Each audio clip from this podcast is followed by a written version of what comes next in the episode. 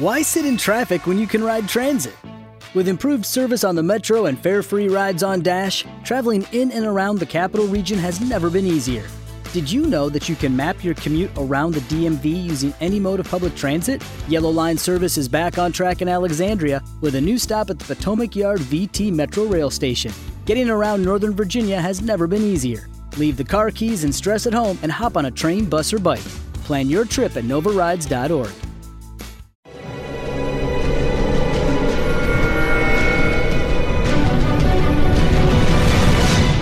Documental.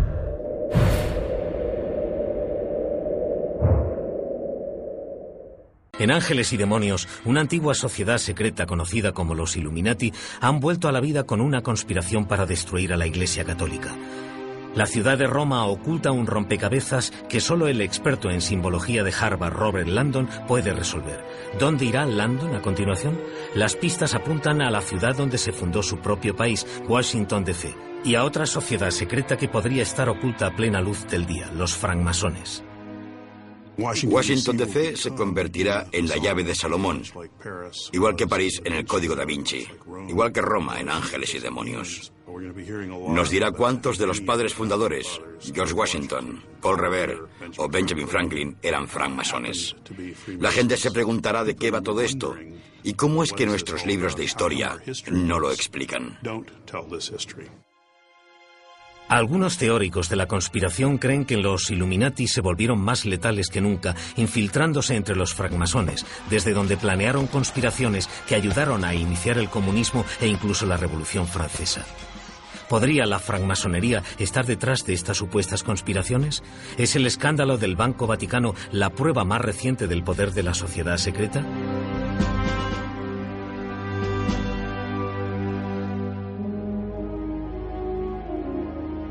¿Tienen los francmasones suficiente poder para poner de rodillas a un gobierno? En 1982, en Italia, un escándalo bancario internacional reveló que el Vaticano y la logia secreta P2 de los francmasones italianos formaban parte de una compleja red de fraude e intriga. Cuando se acabó, Roberto Calvi, el banquero italiano, fue hallado muerto y las sospechas recayeron en el Opus Dei, la poderosa prelatura católica. Incluso la muerte del Papa Juan Pablo I se convirtió en parte del plan. Actualmente, la muerte de Calvi sigue siendo un misterio sin resolver, y hay gente que cree que Juan Pablo I, que solo fue papa durante 33 días, fue asesinado para evitar que hablase públicamente sobre el escándalo.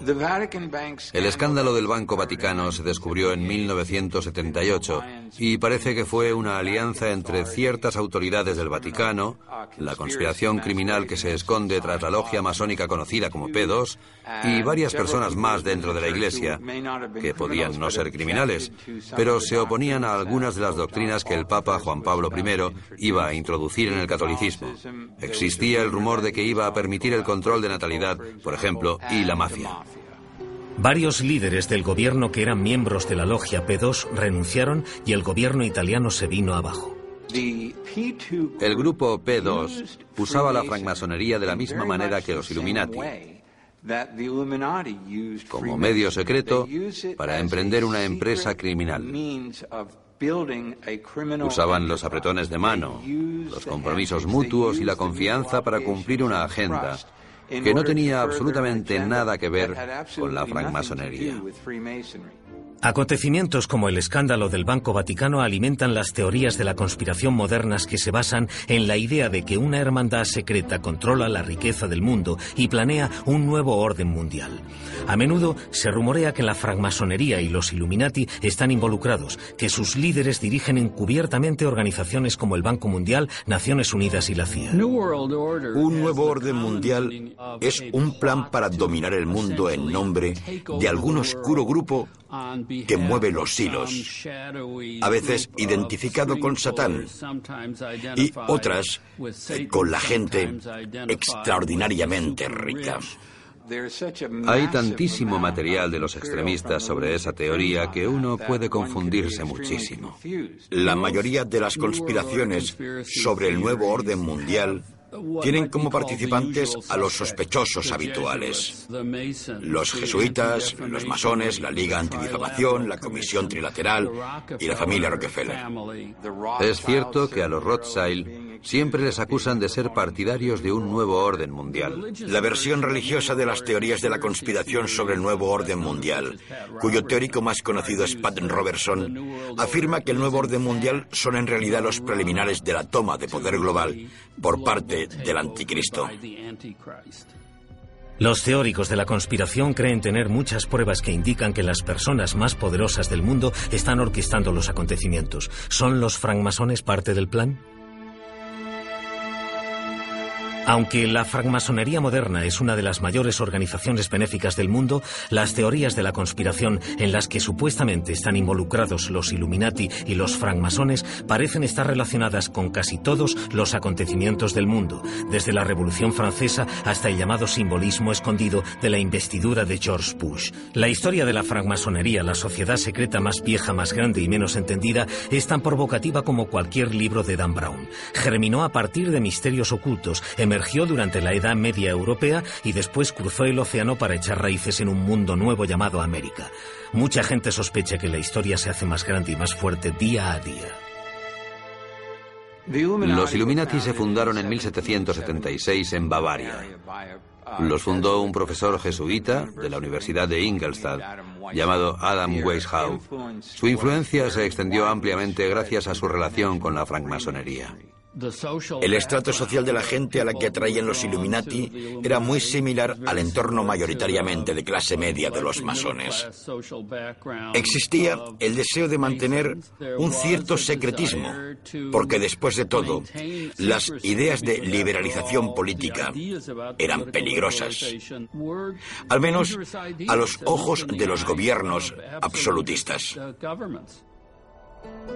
Aunque los Illuminati de Weishaupt duraron menos de una década antes de ser barridos por la Iglesia, la francmasonería se convirtió en un vehículo clandestino ideal para su supervivencia. Los masones, bien establecidos a finales del siglo XVIII, tenían logias en toda Europa. Los miembros eran prominentes ciudadanos de la comunidad. La naturaleza de sociedad secreta de los dos grupos y sus relaciones dieron lugar a el mito de los Illuminati que dice que continúan teniendo influencia en los acontecimientos mundiales. Lo irritante del mito de los Illuminati, a diferencia de la realidad de los Illuminati, es que se presenta como una clave para entender la historia, cuando en realidad no sirve para eso. La francmasonería ha estado unida a muchas de estas conspiraciones porque la sociedad no tiene una estructura centralizada. Cada logia es independiente. Los únicos rasgos comunes entre ellas son la tradición y los rituales. En la masonería no hay un organismo central que determine las leyes de cada logia, cada país y cada situación.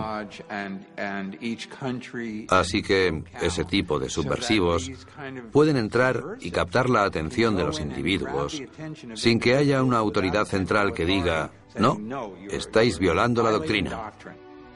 En la época de mayor popularidad de los francmasones en Europa durante el siglo XVIII, a la sociedad elegante le fascinaba la idea de recuperar la sabiduría secreta de los antiguos maestros, como los egipcios. Había pocas otras sectas a las que se codiciara tanto pertenecer como a los francmasones. Para pensar correctamente en la francmasonería, hay que remontarse al antiguo Egipto. Había grupos de gente que eran picapedreros y constructores de pirámides. Sus conocimientos eran increíbles y eran unos conocimientos secretos. Eran como un poderoso conjunto de secretos comerciales. Imaginen el poder que daba la comprensión de la geometría en una sociedad de hace 7.000 años. No es extraño que hace 7.000 años se mezclara ese conocimiento secreto con creencias religiosas, magia, alquimia y toda clase de fuerzas. Muchos francmasones apoyaban la filosofía de la independencia de la Ilustración que se extendía por toda Europa en el siglo XVII y tenían muchas razones para proteger sus secretos. Pensemos en ello. Hablamos de países europeos en los que había monarquías absolutistas e iglesias absolutistas, y donde cualquiera que discrepara podía perder la vida. Y los francmasones empezaron a unirse y a tener ideas nuevas, a preguntarse por qué una persona podía reclamar el derecho divino de gobernar de manera absolutista, o por qué había gente que podía afirmar que era la única poseedora de la verdad. Así que tenían que ser discretos porque se metían en cosas que podían costar la vida. Como organización, la francmasonería se originó entre los picapedreros medievales que tallaban las grandes catedrales. Como trabajaban en enormes proyectos que se tardaba años en completar, formaban logias que servían como lugares de alojamiento y protección mutua. Cuando la construcción de catedrales empezó a decaer, se admitieron hombres que no eran picapedreros en las logias. Se convirtieron en clubes sociales de élite. A la gente se le ofrecía la oportunidad de entrar a una especie de grupo misterioso y mítico. Podían hablar de ideas de las que públicamente no les estaba permitido hablar o no se les animaba a hacerlo, con gente que había prometido proteger su intimidad y guardarles del peligro. Cuando francmasones más especulativos se unieron a sus filas, conservaron todas las creencias ocultas del grupo, que tenían un significado manifiesto para los no iniciados, pero otro significado secreto para los que habían avanzado más. Los francmasones estaban dispuestos a morir por sus creencias. ¿Qué era ese conocimiento peligroso y secreto?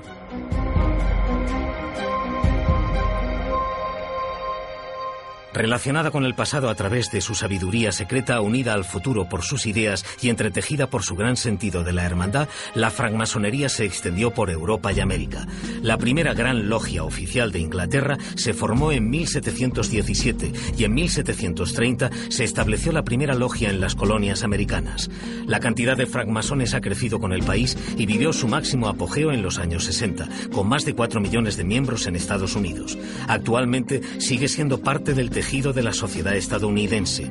¿Qué hace a esta sociedad secreta tan atractiva? La francmasonería es en realidad una fraternidad y se basa en el individuo. Creo que ya se ve en las cosas que defienden el concepto de libertad, libertad de pensamiento, de religión, de asociación, la libertad del individuo. Y usas eso para construir una familia mejor, una comunidad mejor, un mundo mejor en el que vivir. Un francmasón puede viajar a cualquier lugar del mundo y no sentirse extranjero. La fraternidad le recibe con los brazos abiertos. Hay masones que llegan de otros países que están literalmente en guerra y aún así se conocen como iguales. Hay un gran nivel de confianza entre ellos cuando se conocen en las logias, porque todos son hermanos y saben que cada uno de ellos ha vivido una experiencia similar. La francmasonería ha cambiado muy poco sus tradiciones centrales originales. Muchas de ellas se basaban en leyendas sobre el conocimiento secreto de los picapedreros que construyeron el templo del rey Salomón en Jerusalén en el año 850 a.C.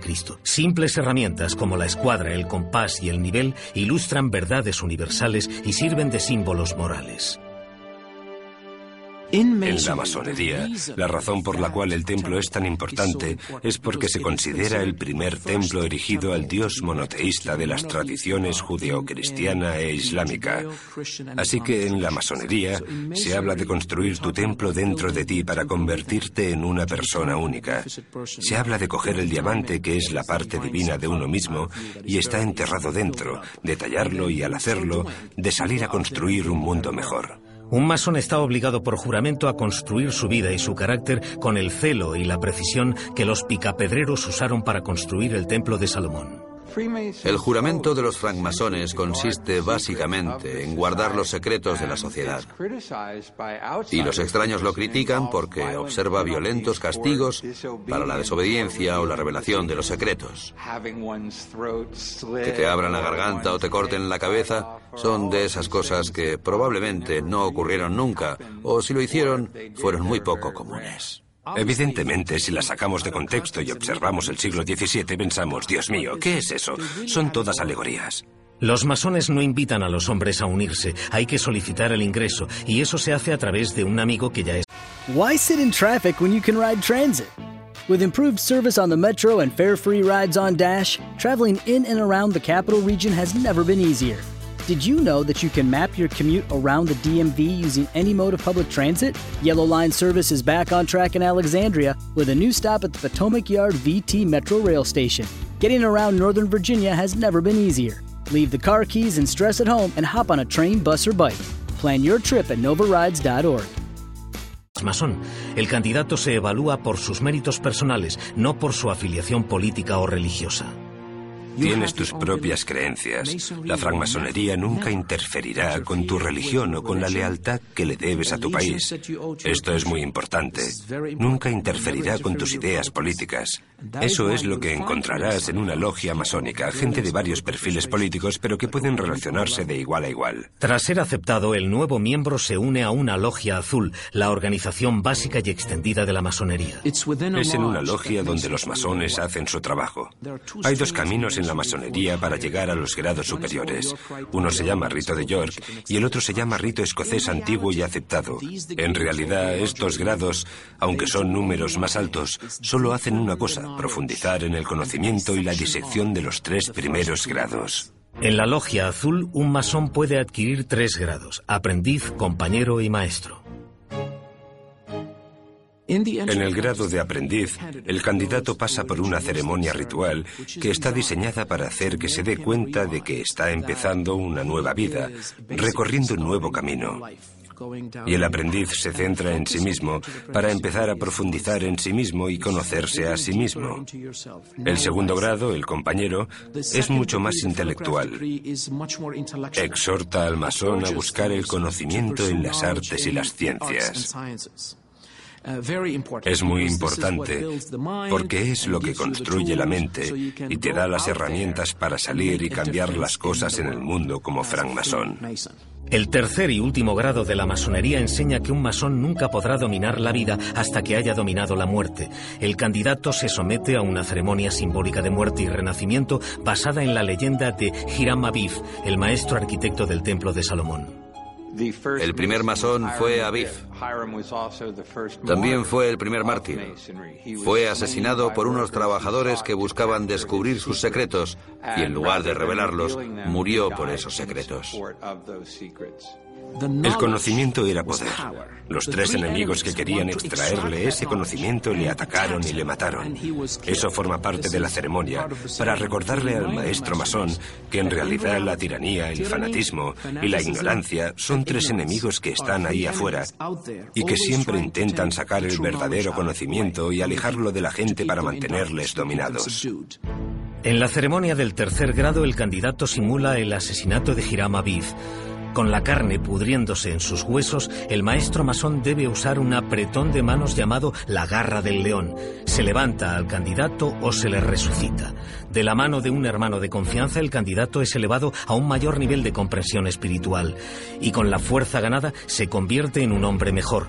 El mandil masón simboliza el progreso del iniciado en las diferentes categorías. Esto es un mandil blanco de cuero. Es el símbolo del aprendiz. Es blanco como símbolo de inocencia. Y en el mundo civilizado, allá donde existe la masonería, este es el mandil de los iniciados. La leyenda de Hiram Aviv transmitió el marco de trabajo para el propósito simbólico de la hermandad. En la masonería usamos símbolos que tienen que ver con el concepto de la construcción. Y los símbolos son muy importantes. ¿Por qué? Porque un símbolo es algo que se puede interpretar de muchas maneras. Uno de los símbolos masónicos más importantes es el compás, que refleja al individuo y su sentido de los límites y la proporción. El tamaño de los compases, lo grande que es el círculo depende de ti mismo. La idea es que nunca deberías ir más allá del círculo. Debes mantener tus deseos y tus pasiones en los límites debidos. Otro es la escuadra, un símbolo de virtud. Muchas expresiones conocidas vienen de este símbolo. En inglés hay expresiones como estar en la escuadra, que significa ser de fiar, o si alguien hace algo que no está bien, se dice que corta las esquinas, que no la escuadra. Otros símbolos incluyen la plomada, que significa rectitud moral, y el nivel, que significa tratar a todas las personas como iguales. En la masonería de todo el mundo decimos que nos conocemos en el nivel, actuamos según la plomada y nos despedimos con la escuadra. Para los francmasones, la logia es un lugar de reunión sagrado lleno de símbolos alegóricos y de significado. Automáticamente encontrarán cosas que no se encuentran en otros lugares. Encontrarán dos columnas y notarán que encima de una de ellas está el globo terrestre y encima de la otra el globo celestial. Es para recordar a las personas que vivimos constantemente en esta dualidad entre el cielo y la tierra y que la sabiduría es la capacidad de poner a ambos en un estado de equilibrio, abajo y arriba, arriba y abajo. También encontrarán un suelo a cuadros que refleja la oscuridad y la luz. Y es que en la vida Una persona pasa constantemente por periodos oscuros y claros. Esa es la naturaleza del mundo en el que vivimos. Para los francmasones, los símbolos y alegorías del oficio se relacionan con la construcción de un ser humano mejor para la sociedad. Pero ¿por qué tantos teóricos de la conspiración creen que tienen implicaciones más siniestras? La exclusividad de los francmasones y su abundancia de símbolos y ceremonias secretas son algunas de las nociones usadas en las teorías de la conspiración modernas. La francmasonería ha sido acusada de ser la fuerza que había detrás del comunismo, detrás de la Gran Depresión, detrás de las guerras mundiales, detrás de Naciones Unidas y detrás de la aparición de símbolos masónicos en los billetes de dólar. ¿Planean los francmasones hacerse con el mundo tras las puertas cerradas de la logia? Para los teóricos de la conspiración, los acontecimientos mundiales son un plan de los agentes del poder global. Tanto la francmasonería como los difuntos Illuminati han sido acusados de servir como conductos para fuerzas oscuras que el resto de nosotros solo podemos imaginar. La gente hace estas acusaciones porque creo que no entienden el propósito de una sociedad secreta. Es como un grupo de interés especial.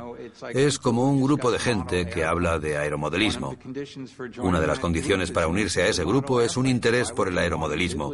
¿Por qué tendría que haber un bibliófilo en ese grupo? La idea de que las cosas ocurren en secreto, de que hay que hacer juramentos, de que quizás haya agendas ocultas manipuladas, asusta a la gente. Los masones están ahí afuera planeando hacerse con el mundo, sociedades secretas o lo que sea. Sinceramente, todo es una tontería. Las asociaciones negativas que se le han hecho a la francmasonería las crearon sin querer los escritos de Albert Pike, uno de los masones estadounidenses de más influencia. Su libro Morals and Dogma seguía la historia de la francmasonería hasta antiguas prácticas y símbolos místicos. Albert Pike se suele considerar el gran portavoz de la francmasonería estadounidense. Los antimasones suelen citar su libro Moral y Dogma, y creo que es importante reconocer que no es una publicación masónica oficial, sino la visión de Albert Pike. Pike escribía en una época en que la francmasonería estaba arraigada en la sociedad estadounidense. Algunos teóricos de la conspiración querrían que creyéramos que la mismísima fundación de Estados Unidos fue parte de la conspiración francmasónica. ¿Podrían estar en lo cierto? Muchos de los primeros héroes estadounidenses como Paul Revere, Benjamin Franklin y George Washington eran francmasones. Es sorprendente que los teóricos de la conspiración crean que la formación de Estados Unidos fue un plan francmasónico. Señalan el billete de un dólar como prueba. El billete de dólar, tal y como existe en la actualidad, tiene en el reverso un símbolo considerado masónico. Es una pirámide inacabada y en lo más alto está el ojo que todo lo ve, que simboliza el ojo que todo lo ve de Dios, una providencia para la nación. Esto se considera generalmente un símbolo masónico. De hecho, más o menos en el año 1800 casi cualquier estadounidense lo hubiese considerado un símbolo masónico. La primera vez que el ojo que todo lo ve apareció en público fue en el billete de dólar en 1935. Henry Wallace, un francmasón, se lo sugirió a Franklin Roosevelt, otro francmasón, y acabó por añadirse al billete de dólar. El término que hay bajo el ojo que todo lo ve se traduce como un nuevo orden de los siglos que encaja con la creencia de los padres fundadores de que construían un modelo para el resto del mundo. Mucha gente preocupada por los valores originales sobre los que se fundó Estados Unidos pensó que poniendo ese sello en el billete, Roosevelt estaba proclamando una especie de nuevo orden de los siglos, una forma de socialismo que evolucionaría hacia el comunismo y de un modo u otro establecería ese estado totalitario que ellos y muchos otros temían. Los estadounidenses creaban una nueva clase de sociedad un nuevo tipo de gobierno que idealmente debía durar durante siglos y ser un modelo para el resto del mundo. Así que en ese sentido la masonería se habría visto a sí misma como parte de ese esfuerzo. Si miramos la pirámide, bajo ella se lee Novus Ordo Seclorum, que en latín significa nuevo orden de los siglos. Pero no es una conspiración, no es una toma del poder mundial. Lo que significa es que los fundadores estaban estableciendo un nuevo orden. El nuevo orden se basaba en tres pilares. Libertad individual, gobierno del pueblo y gobierno de la ley. Y eligieron una pirámide para afirmar que construir ese nuevo orden que actualmente llamamos democracia era algo muy difícil. Muchos afirman que el ojo que todo lo ve indica que Estados Unidos se creó a partir de una relación con Dios. Realmente es para subrayar y hacer hincapié en la libertad de conciencia. Si eres judío, cristiano, musulmán o monoteísta, puedes interpretarlo como el Dios que todo lo ve, omnipotente, omnipresente. Si eres budista, podría ser la fuente de luz interior. Podría ser el tercer ojo de la sabiduría. Se puede interpretar de la manera que se quiera. Nos recuerda quiénes somos como nación cuál es nuestro objetivo y qué protecciones se consagran en nuestras leyes. Para los teóricos de la conspiración, el billete de dólar es la intervención de los francmasones en el diseño de la nueva América. La copia del plano de Washington DC es otra prueba más. No hay absolutamente ninguna otra capital en el mundo que fuese diseñada como Washington DC se diseñó sobre un mapa con una intención, que reflejase a través del simbolismo los ideales y principios del gran experimento estadounidense y lo que los padres fundadores tenían en mente. George Washington insistió en que el distrito se construyera en forma de escuadra. ¿Podría esta forma ser un símbolo? En la masonería, la escuadra es un símbolo muy poderoso. Es un símbolo de virtud y sabiduría. Y la idea era que esta nueva forma de gobierno, este nuevo orden iba a funcionar como la escuadra. Transparencia y franqueza. Y la gente sabría cómo se tomaban las decisiones. De hecho, las piedras angulares del distrito se pusieron en ceremonias masónicas. El Capitolio estadounidense tiene una piedra angular masónica. La Casa Blanca también tiene una piedra angular masónica. Y el monumento de Washington tiene una relación aún más estrecha con la masonería. La ciudad se dividió en cuatro cuadrantes, noroeste, nordeste, sudoeste, sudeste. En el centro está el Capitolio. Las calles están numeradas y ordenadas alfabéticamente, de una manera científica, y es una forma de diseñar la ciudad. Y eso también enviaba otro importante mensaje, que era que el nuevo orden no iba a basarse en la religión para gobernar los asuntos del mundo como en la antigüedad. Este nuevo orden se basaría en la razón y el método científico. Hay gente que ha visto en el diseño geográfico de Washington una especie de código masónico. Y es verdad que los edificios de Washington a menudo se inauguraban con ceremonias masónicas. Pero el entorno de Washington DC está creado más bien como la representación simbólica del gobierno. El centro es la colina del Capitolio, el Capitolio de Estados Unidos, y todo irradia de allí. Así que el simbolismo de Washington no me parece un simbolismo masónico oculto. Algunos masones creen que se tardaron deliberadamente siete años en construir el edificio original del Capitolio y otros edificios clave. También el Tribunal Supremo o el monumento conmemorativo de Lincoln, siete años. Eso podría ser pura coincidencia. Pero el número siete es esencial en la masonería porque el templo del rey Salomón, según la Biblia, se construyó en siete años. El único masón conocido e involucrado en el diseño de la ciudad fue George Washington pero un no masón, Thomas Jefferson, estuvo a cargo del proyecto.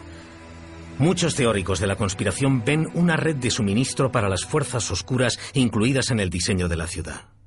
Judy was boring. Hello. Then Judy discovered chumbacasino.com. It's my little escape. Now Judy's the life of the party. Oh baby, mama's bringing home the bacon. Whoa, take it easy, Judy. The Chumba life is for everybody. So go to ChumbaCasino.com and play over 100 casino style games. Join today and play for free for your chance to redeem some serious prizes. Ch-ch-chumba. ChumbaCasino.com. No purchase necessary. Void where prohibited by law. 18 plus terms and conditions apply. See website for details. Okay, round two. Name something that's not boring. A laundry? Ooh, a book club. Computer solitaire, huh? Ah. Sorry, we were looking for Chumba Casino. That's right. ChumbaCasino.com has over 100 casino style games. Join today and play for free for your chance to redeem some serious prizes. ChumbaCasino.com. No purchase necessary. Full prohibited by law. 18 plus terms and conditions apply. See website for details. Algunas de las teorías de los teóricos de la conspiración dicen que hay símbolos ocultos para el diablo o lo que sea, que son satánicos. Son todo tonterías. La colocación espacial de monumentos es una manera de hacer accesibles las fuentes de poder virtualmente supernatural. Y eso me parece una fantasía. Y también una proposición completamente ridícula. Un ejemplo de simbolismo francmasónico es el monumento a Washington diseñado por el arquitecto Robert Mills como homenaje al primer presidente. El obelisco es un rayo de luz. Representa el concepto de la diversidad de los siete colores del espectro dentro de la unidad de la luz. Y George Washington juntó trece colonias diferentes para formar los Estados Unidos.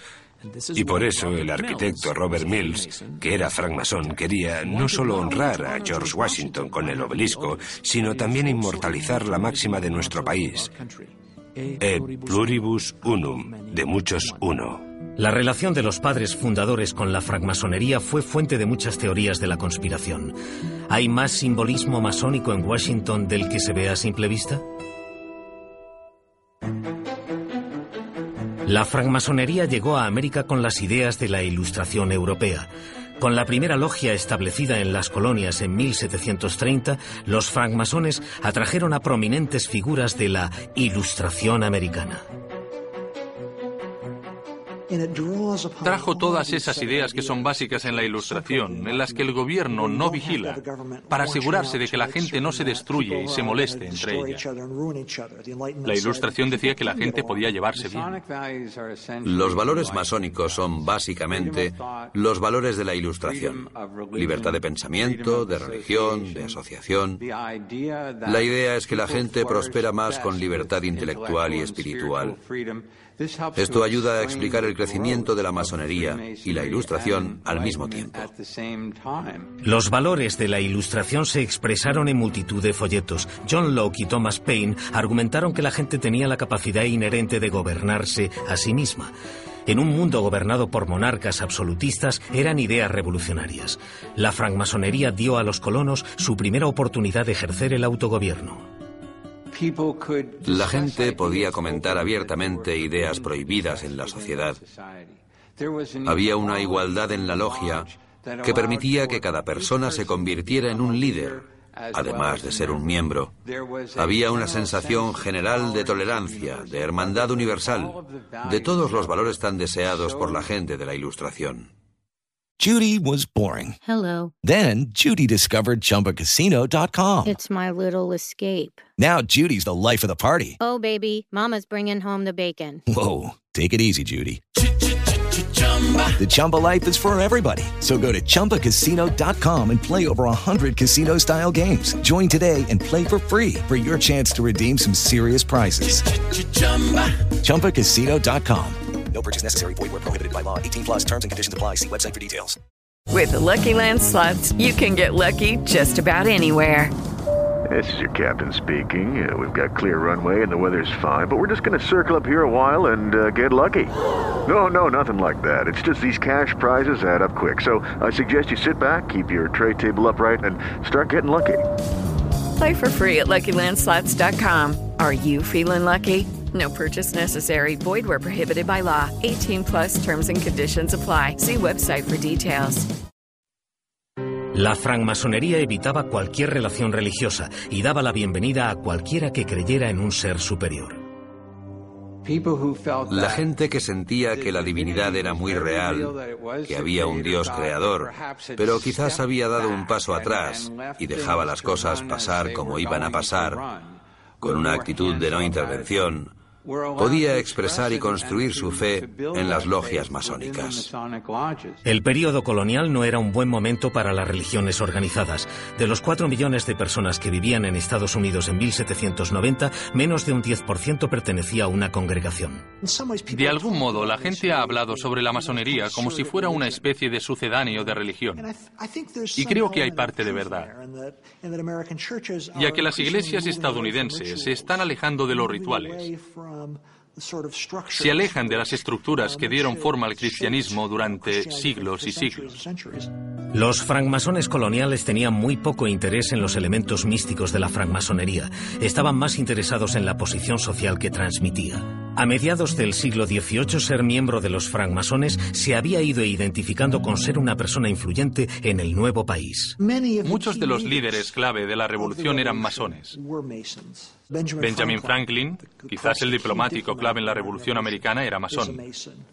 George Washington, que simboliza como nadie la Revolución Americana, también era masón. Paul Revere, el famoso platero de Boston que montó a caballo para avisar a la gente de que las tropas británicas se acercaban a Lexington y Concord, se convertía en el gran maestro de Massachusetts. La noche de su famosa cabalgata, Paul Revere fue capturado por los británicos. El capitán británico resultó ser masón. Paul Revere era masón y el capitán británico le dejó marchar tras haberse identificado como masones mediante el uso de ciertas palabras. En la historia estadounidense hay estos increíbles incidentes de los que actualmente sabemos muy poco. La guerra inminente creó conflictos de lealtades, ya que muchos masones apoyaban la monarquía y se unieron a las fuerzas británicas, y muchos miembros de la logia eran hombres que dirigían la revolución y después la nación. Hay historias que dicen que todos los firmantes de la Declaración de Independencia eran masones y que todos los generales del ejército continental eran masones. No es cierto. Pero sí lo es que los masones estaban muy concentrados en esos grupos. Para muchos americanos desgarrados por la guerra, la francmasonería era la única fraternidad donde los hombres podían reunirse a pesar de sus diferencias políticas. Había logias en el ejército de los patriotas y en el ejército británico. Pero en cierto sentido, la masonería cruza las líneas enemigas. Hay un caso en el que un general americano descubrió el material de una logia británica y se lo devolvió en lugar de quedárselo. Y dijo que eran enemigos en algunas cosas, pero que seguían siendo hermanos. De los cinco americanos llamados padres fundadores, Benjamin Franklin, Edmund Randolph y George Washington eran miembros documentados de la fraternidad. Participaron en la redacción de la Declaración de Independencia y la Constitución. ¿Podría la francmasonería haber influido en esos documentos? No tengo ninguna duda de que si miramos la historia de Estados Unidos y cómo se formaron, si miramos a los padres fundadores, las piezas clave, la masonería era definitivamente parte integrante de su vida. ¿Dirían que como eran masones querían hacer esto o aquello? No. La masonería es algo que realmente se interioriza. Uno de los padres fundadores que usó su identidad de francmasón para relacionarse fue Benjamin Franklin, natural de Boston. Impresor de clase media, fue el diplomático más importante, un hombre de Estado que personalizaría los valores de la francmasonería. Franklin, de algún modo, no está tan bien como para hacer lo que hace la gente con la que se relaciona en la logia. Es un artesano en alza, alguien que está ascendiendo, pero está involucrado en un oficio que le pone en contacto con otras ideas. Y más tarde no solo se convierte en el jefe de la francmasonería de Pensilvania, sino que mientras está en Francia, durante la Revolución Americana, también se involucra con la masonería de allí. Y de hecho, Benjamin Franklin es la persona que introduce a Voltaire uno de los grandes símbolos de la Ilustración. Le introduce a la logia francesa. El primer presidente de Estados Unidos ha sido más controvertido debido a su relación con los francmasones que cualquier otra antigua figura estadounidense. Washington se unió a la orden masónica bastante pronto. Solo tenía 20 años cuando entró. Y era muy activo y asistía a ceremonias y actividades públicas que se organizaban alrededor del ejército continental. Ciertamente escribió acerca de los valores de la Ilustración que propugnaba la francmasonería. Y hablaba bien de la francmasonería. De hecho, les oponía a los Illuminati, a los que realmente odiaba y temía. Y trabajaba para evitar cualquier influencia que se les atribuyera a ellos en el diseño de Estados Unidos.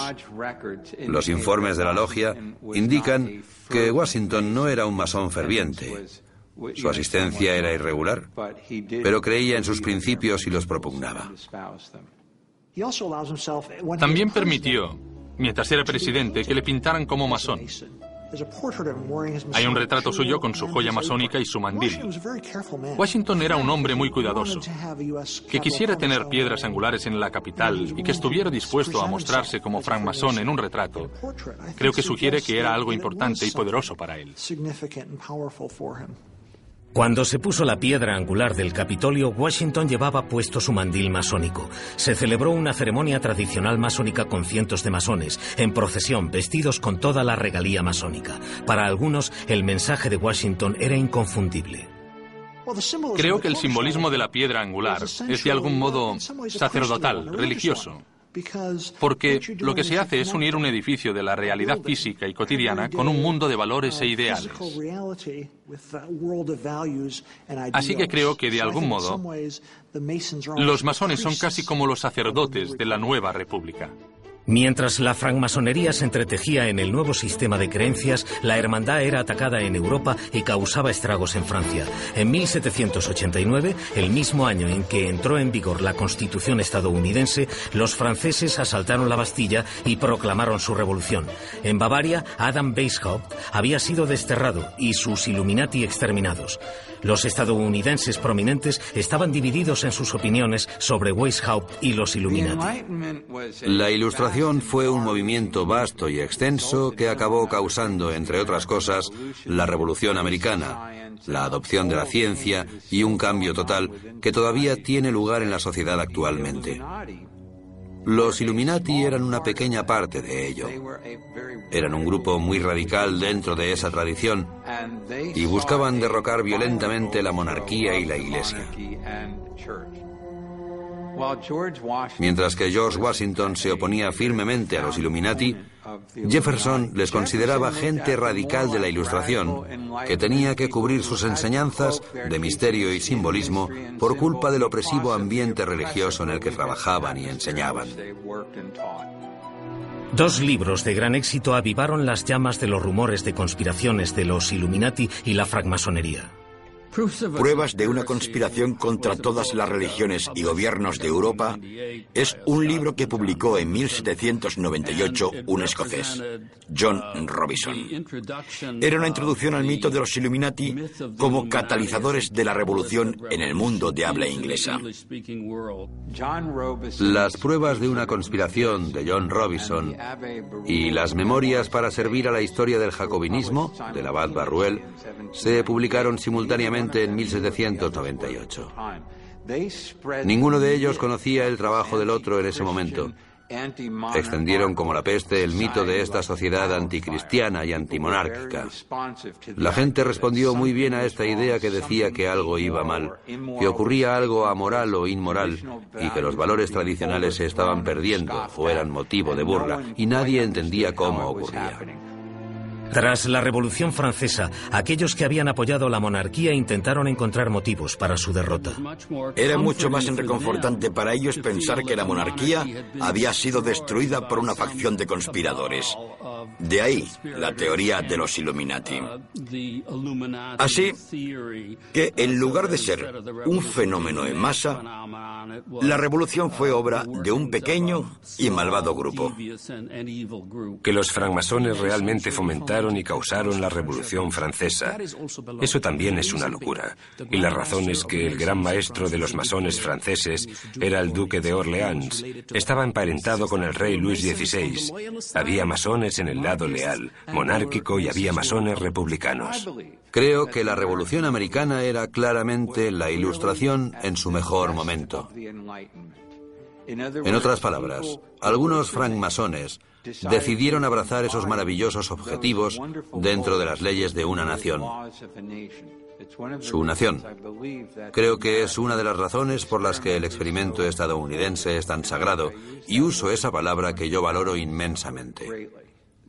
La Revolución Francesa, por otro lado, puede relacionarse con una conspiración de los Illuminati.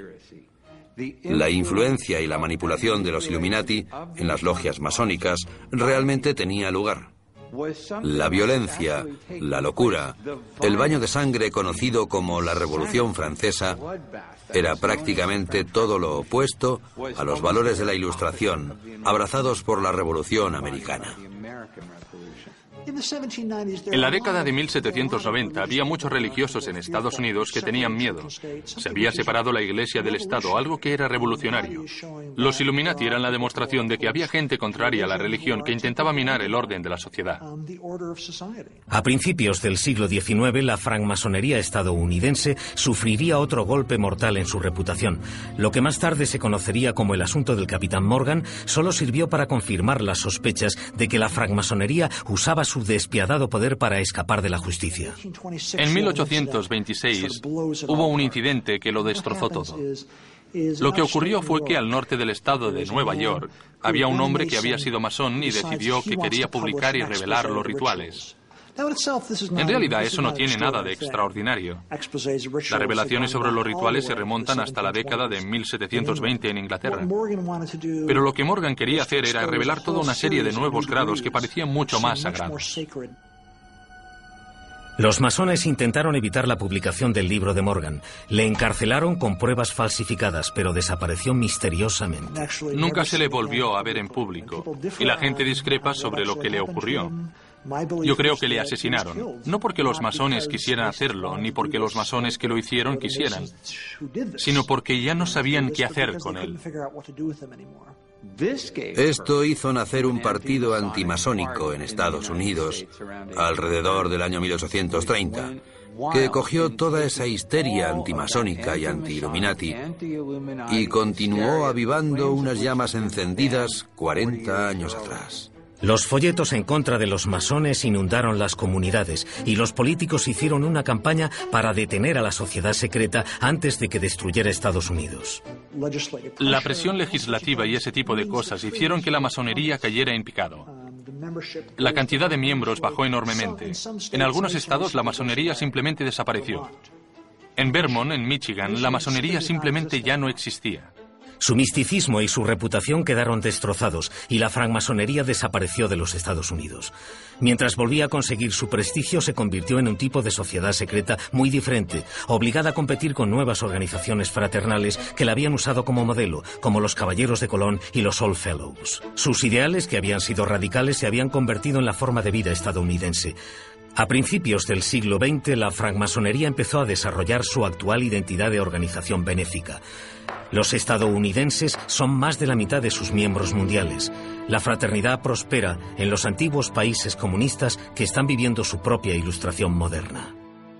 Los francmasones de los Estados Unidos que trabajan con francmasones del extranjero construyen puentes y hacen intercambios. Los francmasones de Washington DC trabajan con francmasones de las Filipinas y musulmanes y cristianos para promover la paz creando proyectos y ayudando a la gente. Así que tiene un impacto muy real y poderoso en el mundo actual. Y con las fuerzas oscuras que existen ahora en el mundo, necesitamos mucha buena gente dispuesta a hacer un esfuerzo extra. Y los masones están descubriendo su importante papel en un mundo así.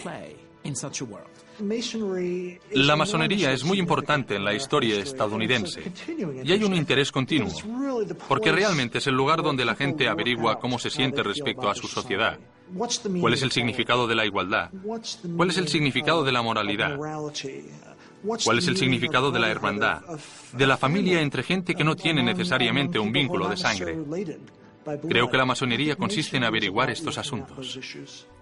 A pesar de la falta de nuevos miembros jóvenes, los francmasones aún conservan su atractivo místico. Si la gente quiere unirse a una organización benéfica, puede entrar en cualquier ONG. ¿Para qué necesitan ese lenguaje misterioso de uniformes secretos, saludos secretos y palabras secretas? Es porque tiene que haber un misterio central. Ese misterio central es una profunda enseñanza moral, religiosa y espiritual que yo creo que existe en la masonería. Creo que puede ofrecer eso a las próximas generaciones y creo que lo hará. La francmasonería reúne millones de dólares para buenas obras y cada logia lleva a cabo su trabajo en su comunidad. Normalmente tienen programas que tienen algo que ver con el crecimiento intelectual y social y el desarrollo, ideas de las cuales hablan los masones. Algunas logias están más orientadas a lo social y son más benéficas, así que se centran en lo que necesita la comunidad, pero lo que no hay son conspiraciones. Los francmasones están orgullosos y honrados por el papel que han jugado en la fundación de los valores, en la construcción del país y en dar forma a su carácter. ¿Cómo puede un grupo de gente tan diversa, con opiniones tan diferentes, contra todo pronóstico, contra el imperio británico, unirse y pensar en este increíble experimento? Aún con todos sus fallos es un gran experimento. Si pudieron hacer eso, ¿qué podemos aprender de ellos? El próximo libro de Dan Brown seguro que incrementará los conocimientos y el interés por la francmasonería. Va a hacer que mucha gente conozca su historia, particularmente el periodo de los padres fundadores, y creo que la gente le va a interesar mucho. ¿Forma la francmasonería parte de una vasta conspiración para controlar el mundo? No veo la francmasonería como una conspiración. No la veo como un plan secreto que intenta conseguir ciertos objetivos. Lo que veo es que, en cierto modo, la democracia es la mayor conspiración de todas. Porque mediante métodos democráticos, el mundo ha cambiado de un modo increíble y el poder ha pasado de los que antiguamente eran poderosos al pueblo. Y en ese sentido, podemos ver que la visión de los francmasones se ha hecho potencialmente real a través de la práctica de la democracia.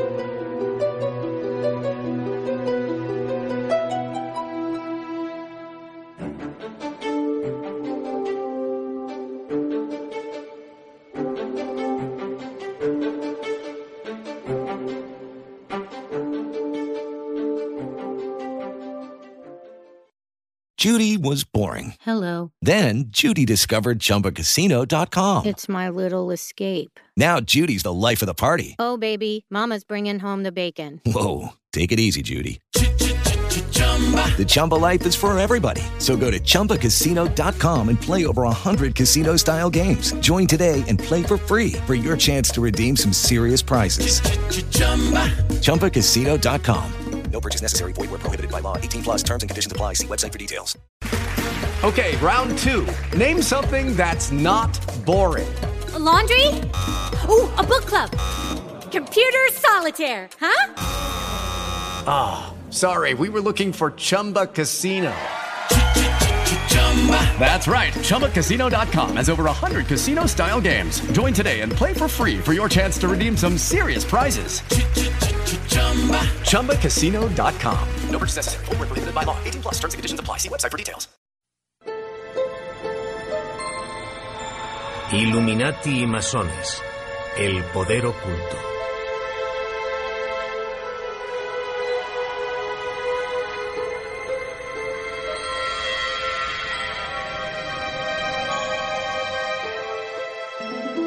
Roma, la ciudad santa. Desde sus antiguas ruinas a la impresionante opulencia del Vaticano, no hay ningún otro lugar igual. Roma es un estudio de contrastes moderno y arcaico, evidente y misterioso. Para Dan Brown, el autor superventas de novelas de intriga modernas, Roma es la ciudad soñada de un conspirador salpicada de secretos de su historia. En Ángeles y Demonios de Dan Brown, el conocido laberinto de la Roma moderna esconde una antigua conspiración de una traición y una intriga sorprendentes. ¿Podrían Galileo, el famoso científico, y Bernini, el artista barroco, haber conspirado juntos para destruir a la Iglesia Católica? Dan Brown usa sus conocimientos sobre Roma de manera brillante como telón de fondo de su novela Ángeles y Demonios. Por supuesto, escoge una ciudad llena de iglesias, museos y lugares turísticos. Una ciudad conocida por su belleza, sus relaciones religiosas y su historia. Y coordina todo eso de algún modo con la acción de su relato. Ángeles y Demonios es una novela de intriga y conspiración moderna basada en la vieja guerra entre la religión y la ciencia. Una antigua sociedad secreta, los Illuminati, planea destruir la Iglesia Católica vengándose por siglos de odio debido a su negación de la ciencia. Han llamado a Robert Langdon para que descifre las pistas que deja el Illuminati en un críptico rastro por toda la ciudad, mientras se esfuerza para evitar que estalle una bomba del Illuminati situada bajo el Vaticano. Langdon descubre un secreto aún más terrible. Los líderes de los Illuminati eran el científico Galileo y uno de los artistas más apreciados por el Vaticano, Gian Lorenzo Bernini. ¿Podrían esas importantes figuras ser los traidores más insólitos de la historia? Dan Brown dice que todo lo que hemos sabido hasta ahora puede ser falso. Y él, curiosamente, ha escogido el periodo barroco, que es uno de los periodos de tiempo menos estudiados y menos entendidos de la historia de la ciudad de Roma. Porque muchas de las cosas que hoy en día vemos en Roma no son del Renacimiento, son del barroco. Por un lado, el barroco está realmente a la vanguardia, esperando un nuevo mundo de ciencia con Copérnico y Galileo, pero al mismo tiempo sigue creyendo en la magia y la astrología, mostrando una fascinación muy interesante por el pasado, algo que los italianos nunca han podido quitarse de encima. En la novela, Dan Brown nos reta a imaginar que importantes miembros de la Iglesia podrían haber planeado su caída, lo que nos lleva a hacernos aún más preguntas. Igual que en el Código da Vinci, los lectores se ven obligados a plantearse asuntos de fe de maneras completamente nuevas. Dan Brown ha generado muchas preguntas inquietantes que interesan por igual a católicos y no católicos. Ha habido un furor y un gran nivel de interés por leer sobre estos temas que antes no existía. La premisa de Dan Brown es atractiva. La Iglesia ha sido atacada en secreto durante siglos. Una célula dormida de los Illuminati ha estado esperando el momento preciso para vengarse. ¿Podría ser cierto?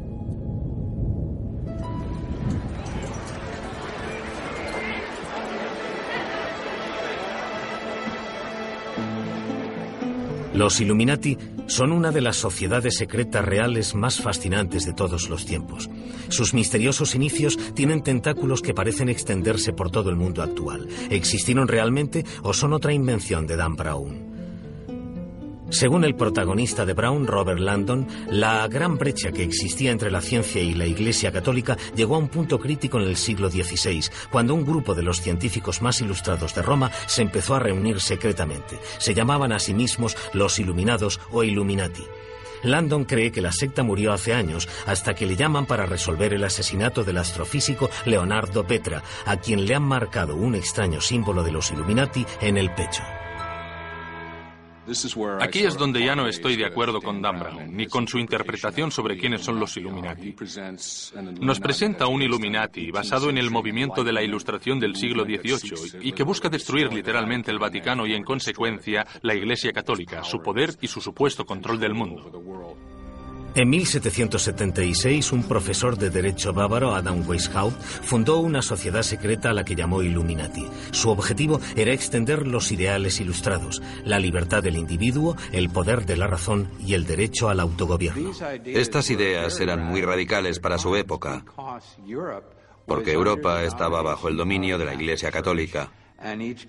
Y cada país era gobernado o bien por monarcas centralistas o por nobles designados que tenían un poder absoluto. Para evitar que la Iglesia les detectara, Weishaupt desarrolló un complejo sistema de rituales y códigos secretos. Esta combinación de conocimiento y artimañas atrajo a muchos de los pensadores ilustrados y la organización se extendió rápidamente. La organización real tenía unos pocos miles de miembros en las zonas de habla germana del centro de Europa. Los hicieron desaparecer y básicamente les echaron del negocio a finales de la década de 1780. Así que hablamos de una organización que nunca fue muy grande y que tuvo una existencia real de unos 12 o 14 años como máximo.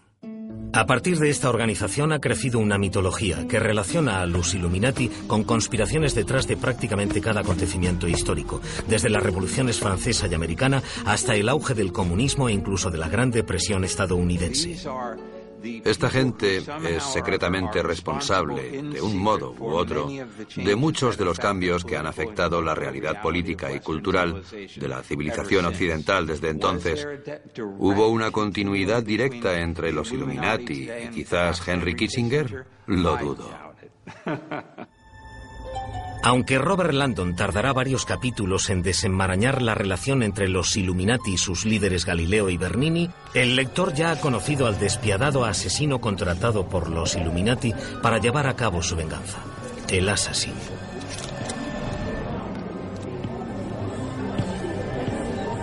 Es un personaje fascinante, muy, muy oscuro. Se habla de él como descendiente de un culto medieval islámico llamado Assassin o Nasari Ismaili. Aún existen hoy en día, con base en el Aga Khan, en la India y en otros 25 países, incluyendo a Estados Unidos. El Assassin está un poco fuera de contexto, salvo si pensamos en las cruzadas, cuando la Iglesia usó a los Assassin para conseguir sus objetivos. Usaron a los Assassin para asesinar a otros líderes musulmanes, así que formaron una alianza profana con los Assassin. La Orden de los Assassin se fundó en Persia en el año 1060. Construyeron una fortaleza cerca del mar Caspio, donde gobernaron durante 166 años. Aunque practicaban una secta secreta dentro del Islam, cometían asesinatos públicos y siempre con una daga. Las historias de este grupo viajaron hacia Occidente y fueron recogidas por los cruzados. Así surgió la leyenda de que el comportamiento de los assassins solo podía explicarse satisfactoriamente si estaban involucrados en rituales en los que se ingería hachís. Y de hecho, el término assassin viene de la palabra hachís. Esa es una de las razones por las cuales la gente creía que estaban locos y explica por qué se convirtieron en un mito de víctimas maníacas, controladas mentalmente y colocadas de hachís. Marco Polo escribió muchas cosas sobre ellos, como que les drogaban y les llevaban a un jardín secreto donde unas mujeres les adormentaban y un montón de cosas sobre la descripción del paraíso de Mahoma, con todos los placeres de la carne. Hay gente que ve una espeluznante similitud entre la conducta de los Assassin y los terroristas de Al Qaeda del 11S que vivían bajo tierra en células dormidas en Estados Unidos antes de activar sus planes. Los Assassins se infiltraban como sirvientes en los hogares de figuras consideradas enemigos y servían a sus señores con gran devoción, incluso durante años. Y de repente un día, siempre en un lugar público, mataban a su señor, siempre con una daga, para que sus propias muertes fuesen inevitables. Ciertamente, Osama Bin Laden ha seguido la estrategia de Hassan I Sabat, el líder de los Assassins. Yo creo que son muy diferentes. Ellos tenían muy poca violencia indiscriminada de la que vemos en los terroristas de la actualidad. Francamente, creo que es un poco racista. La persona que intentó asesinar al Papa Juan Pablo II también era de origen turco, y eso encaja de manera muy interesante en este escenario, porque los assassins eran de la parte turca de Asia Menor. El científico asesinado, Leonardo Vetra, ha sido marcado por el assassin con un extraño símbolo que dice Illuminati. Langdon lo describe como un ambigrama, un símbolo legible desde cualquier perspectiva. Las marcas de los Illuminati pronto estarán sobre los cuerpos de los cardenales más importantes del Vaticano, guiando a Langdon por toda Roma en un rastro de horribles asesinatos. ¿Podría el asesino estar siguiendo órdenes dadas siglos antes por los fundadores de los Illuminati Galileo y Bernini? Los ambigramas son una invención moderna, probablemente de los años 70. Dan Brown encontró a un hombre llamado John Langdon, el mismo apellido que al final daría a su personaje principal, Robert Landon, que crea ambigramas para ganarse la vida y le hizo crear los ambigramas usados en Ángeles y Demonios. No se tiene noticia de que existieran en el siglo XVII y está claro que no se habrían hecho en inglés, ni en Italia, ni en Alemania, donde empezaron los Illuminati. ¿Podría Galileo, uno de los científicos más reverenciados de la historia, albergar tanto odio por la Iglesia Católica? ¿Podría haber sido el cerebro tras el plan de los Illuminati? Dan Brown crea la idea de que durante el terrible periodo de la Inquisición en Europa, y particularmente en Roma, los científicos sufrieron abusos y torturas y fueron víctimas de la Inquisición por su énfasis en el pensamiento científico en lugar del pensamiento religioso. Evidentemente tiene en mente el caso de Galileo, del que se habla profusamente en la novela. Dan Brown piensa que eso le ocurrió a mucha gente, y eso no es cierto. A Galileo le juzgaron por apoyar la radical teoría de Copérnico de que la Tierra gira alrededor del Sol. Esto contradecía totalmente el universo geocéntrico descrito en la Biblia, que se creía que era la palabra literal de Dios. Para la Iglesia, Galileo era un traidor. Era lo suficientemente listo para saber que estudiaba el mundo real y que entraba en conflicto con algunas de las interpretaciones de la Biblia. Pero aún así, era un hombre religioso, así que ¿cómo reconciliar los dos puntos de vista? Dio un paso atrás y dijo que la Biblia decía cómo ir al cielo, no cómo funcionaba el cielo. Fue una revelación científica. Significaba que podemos usar nuestras propias investigaciones para deducir la naturaleza del mundo sin remitirnos a ningún documento que exista bajo ciertas premisas que impliquen que sea la verdad absoluta. Copérnico publicó su revolucionaria teoría en 1543, pero no le prestaron atención. Un siglo después, la autoridad de la Iglesia Católica había sido minada por la Reforma Protestante y exigía obediencia a la doctrina. Cuando Galileo apareció para apoyar la teoría de Copérnico, encontró una rígida resistencia. La disciplina de la ciencia no existió realmente hasta la época de Galileo. Y Galileo estaba dispuesto a ceder el lugar a los teólogos en asuntos de teología. Pero quería que la Iglesia reconociera el trabajo que él y sus compañeros científicos estaban haciendo, buscando la verdad mediante hechos. La Iglesia, por supuesto, veía a los científicos como una gran amenaza para la teología y sus creencias en ese momento. El Papa le pidió a Galileo que evitase enseñar la teoría de Copérnico como un hecho.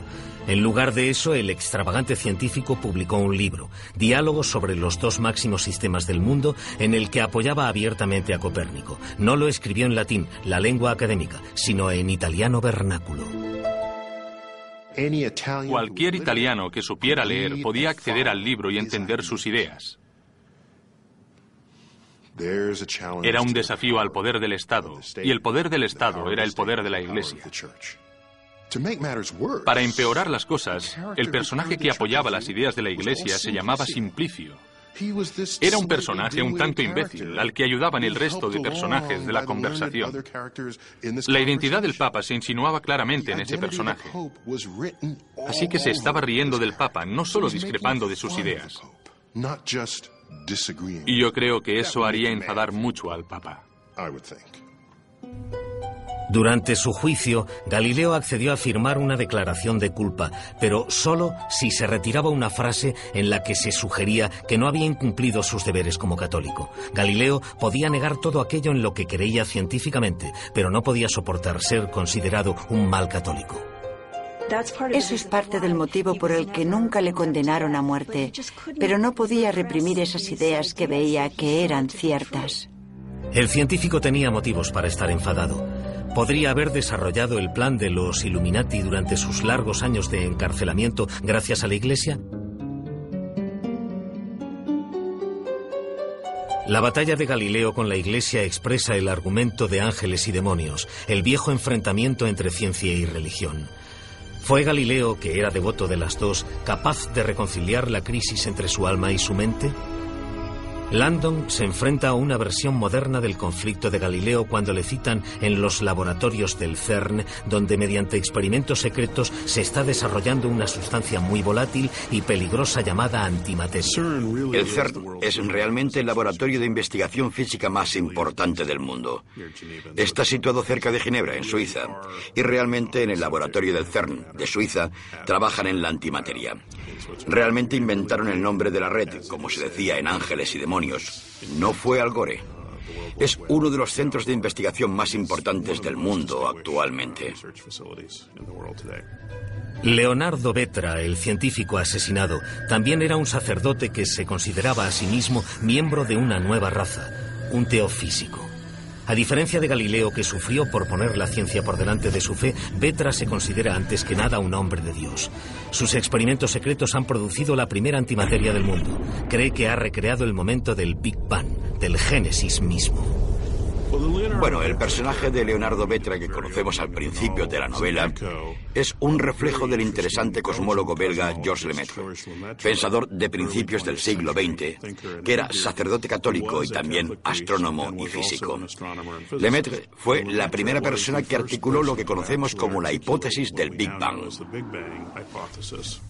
La historia del Génesis en la Biblia describe cómo Dios creó el universo a partir de un oscuro vacío. La descripción es inquietantemente similar a la teoría científica del Big Bang, que dice que a partir de una densidad atómica infinitesimal, una explosión creó la materia, la antimateria, la luz y el tiempo. El Big Bang no es algo que nos inventásemos.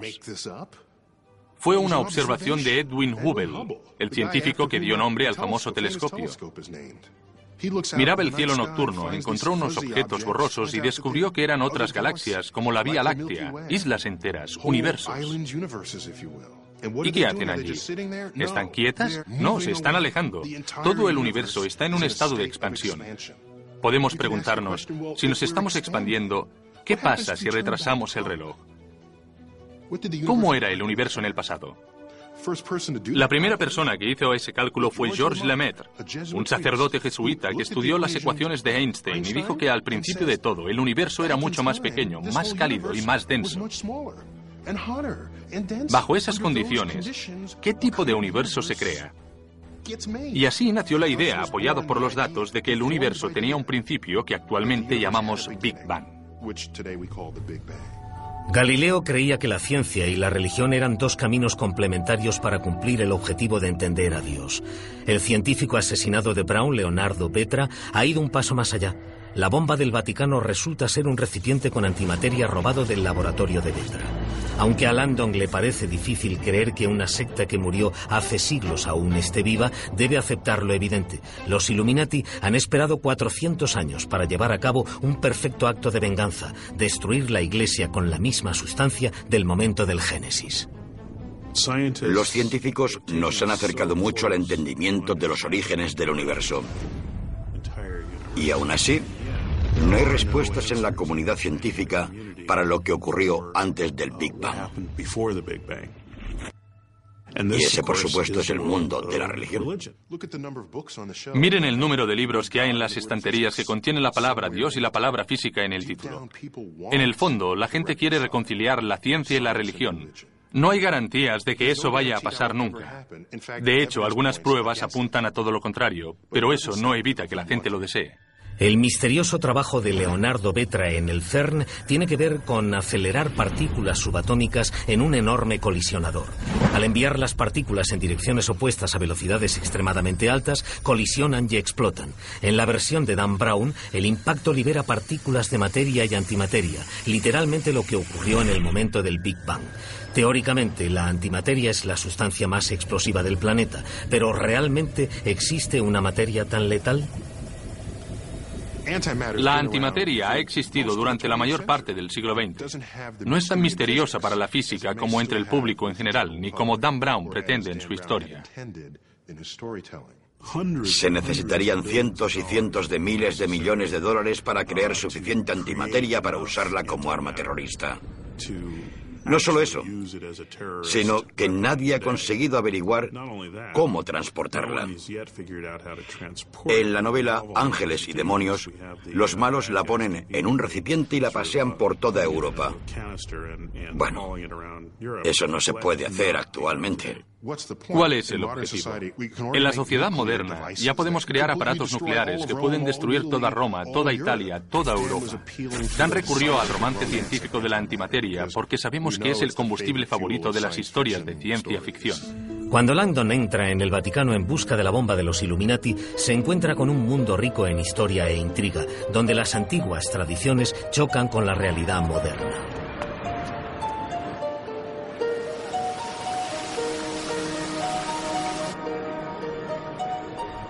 La ciudad del Vaticano es la sede del gobierno de la Iglesia Católica. Es una de las fortalezas más inexpugnables del mundo, controlada por la tecnología de seguridad más sofisticada que existe. Una potente bomba amenazaría mucho más que la estructura. La ciudad del Vaticano es en realidad el sello de un país. Son apenas 44 kilómetros cuadrados dentro de la ciudad de Roma. Es un estado soberano, es el país más pequeño del mundo. Los tesoros artísticos de los museos del Vaticano no tienen parangón. El impacto de una bomba, como la que Dan Brown describe en la novela, sería devastador, espiritualmente, intelectualmente y en la historia del arte. Destruir solo una de las piezas, como la Pietà, que resultó dañada hace un par de décadas, afectaría a todo el mundo del arte. El rastro de pistas acaba por enviar a Langdon a lo más profundo del Vaticano en busca de la bomba escondida a través de capas de tierra e historia hasta la tumba de San Pedro.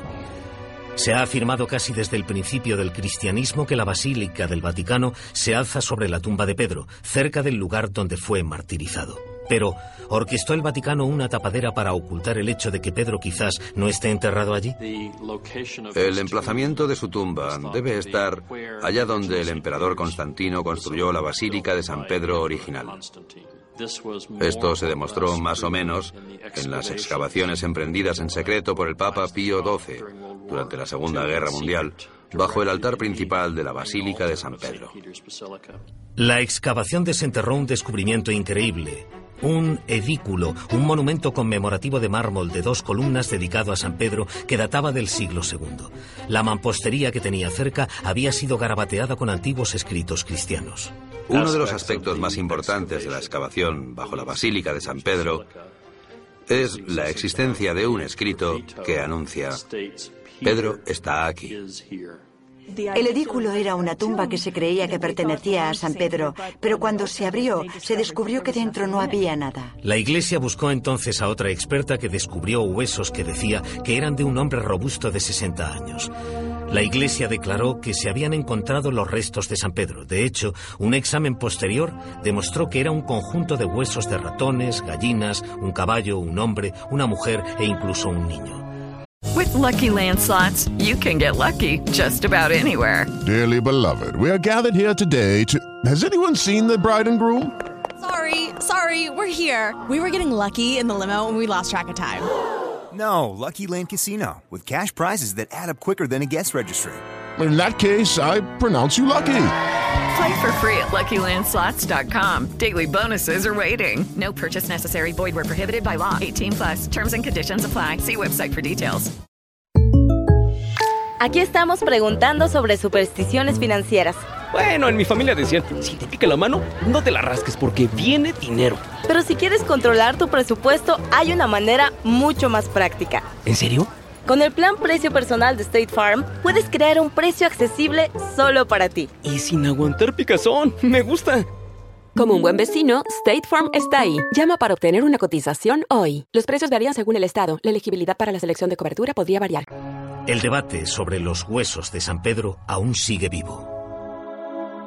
En los años 60, Pablo VI declaró que esos eran los huesos de San Pedro. Y recuerdo haber leído acerca de ese descubrimiento y leer también libros posteriores y estudios sobre las excavaciones y el descubrimiento de los huesos. Y me gustaría creer que esos son los huesos del apóstol San Pedro. La posición actual es interesante porque si vamos al Scabi no nos dirán que los huesos están allí, pero tampoco que no están. Lo hacen con mucha diplomacia. Para la Iglesia Católica, en este caso, era terriblemente importante asegurar la primacía de Roma como el lugar donde había muerto San Pedro. En este caso en particular, el fin justificaba los medios porque necesitaban demostrarle al mundo que la tradición de San Pedro había empezado desde su muerte y había continuado hasta la actualidad. Aunque la presencia de Pedro en Roma puede que no se verifique nunca, en el año 150 después de Cristo, el obispo de Roma, el Papa, se había convertido en el dirigente eclesiástico más poderoso del mundo mediterráneo. En la novela, Landon llega a Roma poco después de la muerte del Papa y descubre que incluso él ha sido un títere en la conspiración de los Illuminati. El papado se ha visto históricamente ensombrecido por intrigas y complots. Solo en el primer milenio de la Iglesia dos papas abdicaron, siete fueron depuestos y hasta ocho pudieron ser asesinados. En esa época, muchos consideraban que ese trabajo era equivalente a una sentencia de muerte. El argumento de ángeles y demonios surge de muchos incidentes de la vida real que ocurrieron en el Vaticano. Intrigas fascinantes, rivalidades, envenenamientos de papas y violentas batallas por el control del Vaticano. Dan Brown ha usado todas estas extrañas historias. Se ha leído la lista de los hechos más sorprendentes sobre el Vaticano y ha usado todas esas cosas en algún momento de la trama. El papado ha tenido bastantes santos y sinvergüenzas a través de todos estos siglos, además de monstruos como Alejandro VI de la infame familia Borgia. Tuvo varios niños con diversas mujeres y asesinó a sus enemigos para consolidar el poder de la familia. La santidad no era necesariamente un requisito para el puesto. Si observamos los nombres de los papas, vemos que vienen esencialmente de las grandes y poderosas familias de Italia, como los Medici. Se repiten porque una vez que los papas conseguían el poder, ponían a sus familiares en los puestos de los cardenales y los obispos, y eso ayudaba a elegir otros papas de sus familias. Aún así, muchos papas fueron grandes reformadores y líderes espirituales. La mayoría de los papas a diferencia del Papa de la novela de Dan Brown, son personas de carácter muy vivo, muy distintivo. Fijémonos, por ejemplo, en el Papa Juan XXIII, que fue una de las figuras más queridas del siglo XX. Y Juan Pablo II es una figura notable, cuyo mandato constituye el segundo papado más largo de la historia. En Ángeles y Demonios, Landon acaba por descubrir que el Papa que ha muerto de una apoplejía mientras dormía, en realidad ha sido envenenado con el medicamento que tomaba para su enfermedad del corazón. Dan Brown se basa en otro incidente de la historia, en 1978 el Papa Juan Pablo I moría tras apenas 33 días en el cargo. La causa oficial de la muerte fue un infarto mientras dormía, pero los teóricos de la conspiración creen que le envenenaron oficiales del Vaticano para intentar ocultar un escándalo bancario. La muerte del Papa ilustra cuánta gente cree o quiere creer que hay una conspiración cuando se trata de un acontecimiento misterioso, como la muerte del Papa. Esto es evidente en el fallecimiento de Juan Pablo I. Ahora está muy claro que Juan Pablo I, tras estar en el cargo durante solo 33 días, había dejado de tomar sus medicamentos durante algún tiempo y la flebitis que le había acosado acabó por quitarle la vida. En Ángeles y Demonios, el asesino anuncia que ha secuestrado a cuatro cardenales y que pretende matarles uno a uno en un espectáculo público que no dejará ninguna duda de que los Illuminati han triunfado. El crimen será una réplica exacta de la purga, cuando tras la condena de Galileo, la Iglesia persiguió a los Illuminati con gran energía. Cuatro científicos de los Illuminati fueron marcados con cruces, asesinados y sus cuerpos mutilados fueron mostrados públicamente. Pero, ¿ocurrió realmente la purga? Dan Brown establece un acontecimiento histórico que nunca ocurrió. Claro que hubo periodos de tiempo en los que la Iglesia respondió muy negativamente ante aquellos que percibía como herejes, como Galileo o Giordano Bruno, al que quemaron en una pira. Aparte de eso, no hubo ningún periodo de tiempo en el que la Iglesia persiguiera científicos para torturarles u oprimirles de diferentes maneras. Fuera o no parte de la conspiración de los Illuminati, la muerte de un papa y la transición al siguiente, como hemos visto con Juan Pablo II, es un acontecimiento trascendental llevado a cabo en un escenario mundial e interpretado por los poderosos cardenales de la Iglesia. A menudo pertenecían a familias nobles y ejercían de consejeros del Papa. Actualmente también son ejecutivos que dirigen las diferentes agencias de la curia romana. Los cardenales son designados por los papas. Esto condujo a muchos abusos en el pasado. Cuando los papas Medici designaban, naturalmente, a sus hijos, sus primos o sus tíos, y así podían perpetuar el poder de su familia. Los mismos cardenales son un grupo de hombres muy inteligentes que conocen el poder, saben cómo ejercerlo y conocen las reglas del cónclave. Han estado esperando incluso durante décadas para elegir a un papa, para tener la oportunidad de poner su sello en el papado y en la iglesia de una manera muy especial. Durante la transición, la persona de más autoridad es el camarlengo, su ayudante personal. En Ángeles y Demonios, el camarlengo aparentemente arriesga su vida para salvar el Vaticano. El camarlengo supervisa la ceremonia sagrada que elige al siguiente papa, el cónclave. La palabra cónclave significa con una llave y durante el cónclave los cardenales son literalmente encerrados dentro de la capilla sixtina. La tradición del cónclave la inició en 1274 el Papa Gregorio, después de que los cardenales tardaran tres años en escoger un papa. Cuando Dan Brown habla del cónclave es muy, muy preciso. El cónclave es esencialmente una manera de juntar a algunas personas de bastante poder espiritual en una sala y decirles que hagan su trabajo. Mientras la Guardia Suiza busca la bomba en las entrañas del Vaticano, el camarlengo decide que los inconscientes cardenales estarán mejor en la capilla. Pero incluso ese lugar sagrado puede esconder una pista de la conspiración. Una de las cosas que Dan Brown nos anima a hacer a todos es a pensar sobre estos interesantes símbolos, estas interesantes relaciones, estos interesantes códigos. Había un montón de códigos que la gente expresaba en obras de arte cuando no se sentían libres para expresar sus pensamientos. En el caso de la Capilla Sixtina del Vaticano, creada por Miguel Ángel, hay una imagen clásica de Dios como el anciano de barba blanca que extiende la mano para tocar a Adán y para darle el aliento de vida.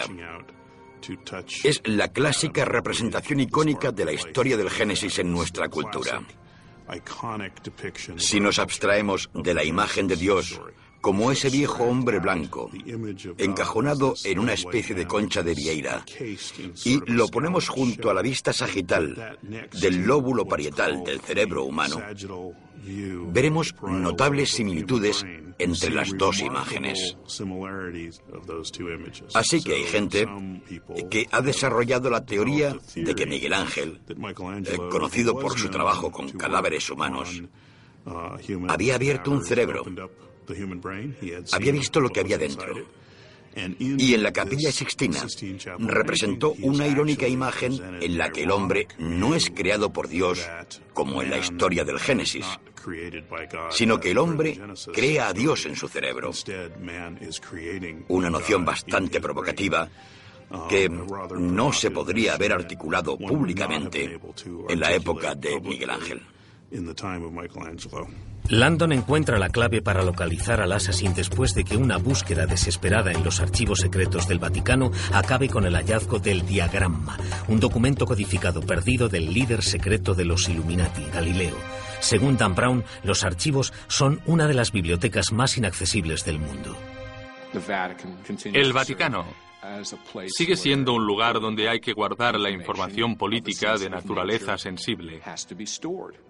Pero nosotros tenemos archivos secretos que forman parte de la biblioteca del Congreso. Hay archivos secretos en todas las bibliotecas nacionales importantes. Si Robert Landon fuera un profesor de Harvard real, que realmente estuviera haciendo un trabajo de investigación y necesitara usar la biblioteca del Vaticano o los archivos secretos, le habrían concedido acceso. La idea de que hay documentos secretos relacionados con el juicio de Galileo que nunca salieron a la luz porque habían sido ocultados en los archivos secretos. es una invención de Dan Brown para plantear un problema y seguir con su argumento, pero no concuerda con los hechos que conocemos. En Ángeles y Demonios, el diagrama, el documento secreto que supuestamente escribió Galileo, contiene un críptico mapa hasta el lugar de reunión secreto de los Illuminati. El mapa, que se llama el Sendero de la Iluminación, contiene pistas que conducen a una serie de estatuas y monumentos simbólicos situados en lugares públicos de toda Roma. Aquellos que querían unirse a los Illuminati tenían que resolver el acertijo y seguir el sendero hasta el final. No hay ningún diagrama. Galileo nunca escribió ese libro. No solo no lo escribió, sino que tampoco está en la colección del Vaticano. Sin embargo, es una fantástica artimaña del argumento del libro. Aunque los hechos conocidos sobre Galileo le convierten en un líder de los Illuminati bastante poco creíble, ¿podría el artista barroco más grande de Italia haber conspirado contra la Iglesia?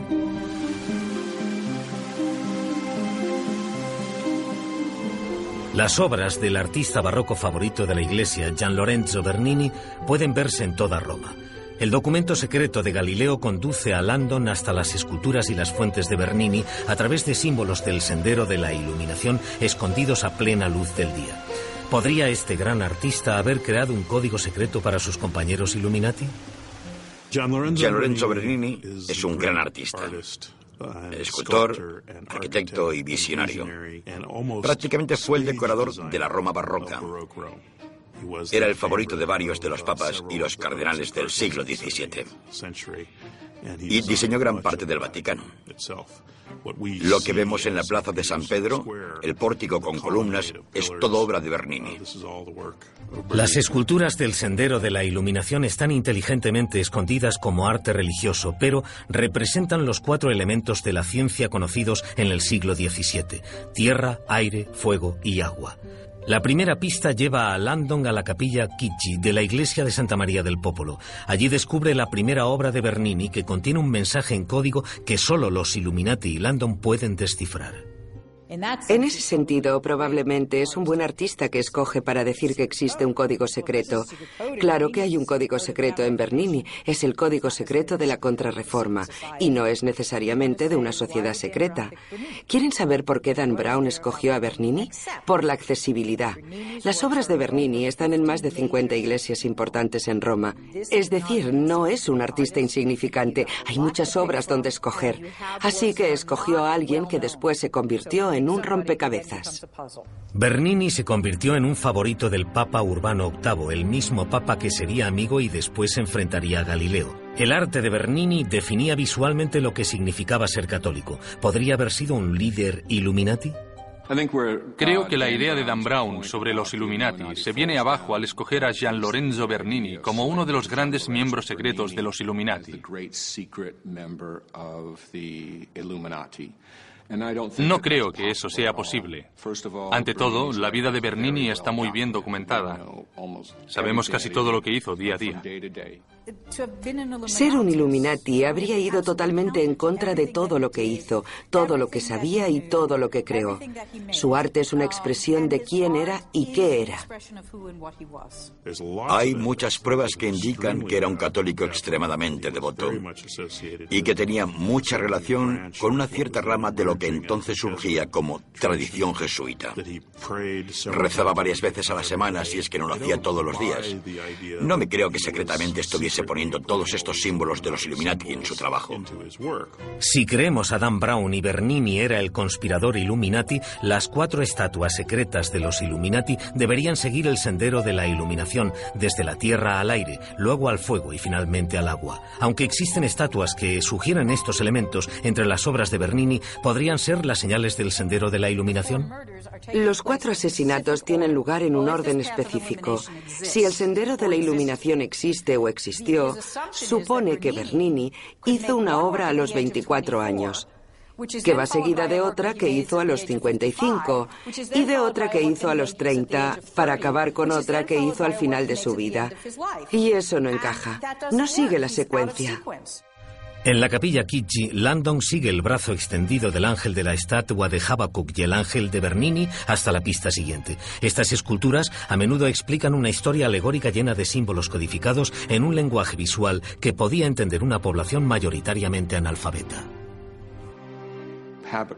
Habacuc debía ir a rescatar a Daniel de la guarida del león. El ángel apunta hacia un lado. Habacuc dice, bueno, tengo otro trabajo que hacer.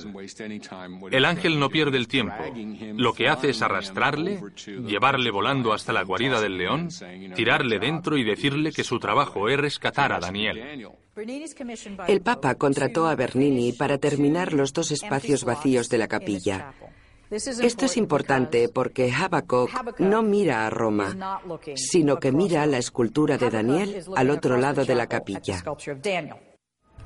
La siguiente pista de Bernini es el West Ponente. Este disco de mármol incrustado en la plaza de San Pedro representa un rostro angelical soplando el aliento de Dios desde el Vaticano.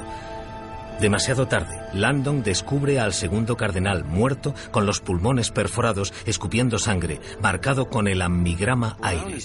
Brown hace algo interesante, porque el simbolismo en la arquitectura tiene niveles de significado muy diferentes, y lo que hace es hacernos pensar en cuáles son los verdaderos significados. Y esa es la intención de muchos de los arquitectos, escultores y pintores de esa época. La siguiente pista es el éxtasis de Santa Teresa en la iglesia de Santa María de la Victoria. Según Dan Brown, la estatua se creó inicialmente para el Vaticano, pero resultó tan sexualmente explícita que el Papa la llevó a esta iglesia. Si miran la estatua, verán ante ustedes una formidable escultura de mármol de Bernini. Pero además verán la interpretación de Dan Brown que dice que esta mujer tiene lo que él llama un orgasmo que le curva hasta los dedos de los pies. Y si leen el diario de Santa Teresa en el que Bernini se basó para representar esta escena y leen sus propias palabras, verán que suena realmente como un encuentro sexual. Así que no se sabe si Bernini, el artista, tomó la metáfora sexual con la que sabía que la gente se identificaría y la convirtió en un éxtasis religioso muy real o si realmente intentaba esconder una escena pornográfica en una escultura clásica. Brown realmente cae bajo y resta importancia a esa obra haciendo una especie de afirmación sexual simple. Si leen los comentarios de Santa Teresa sobre esta experiencia mística, lo que encontrarán será que el amor de Dios, representado por este ángel, la posee completamente.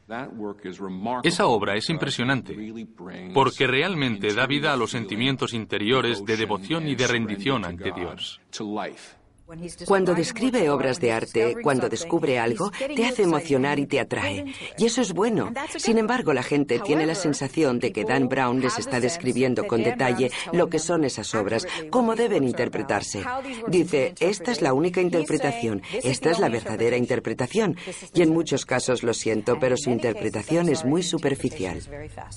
La última pista lleva a Landon a la Piazza Navona y a la Fuente de los Cuatro Ríos. Landon y su enemigo se enzarzan en una violenta lucha y se escapa por los pelos de morir ahogado.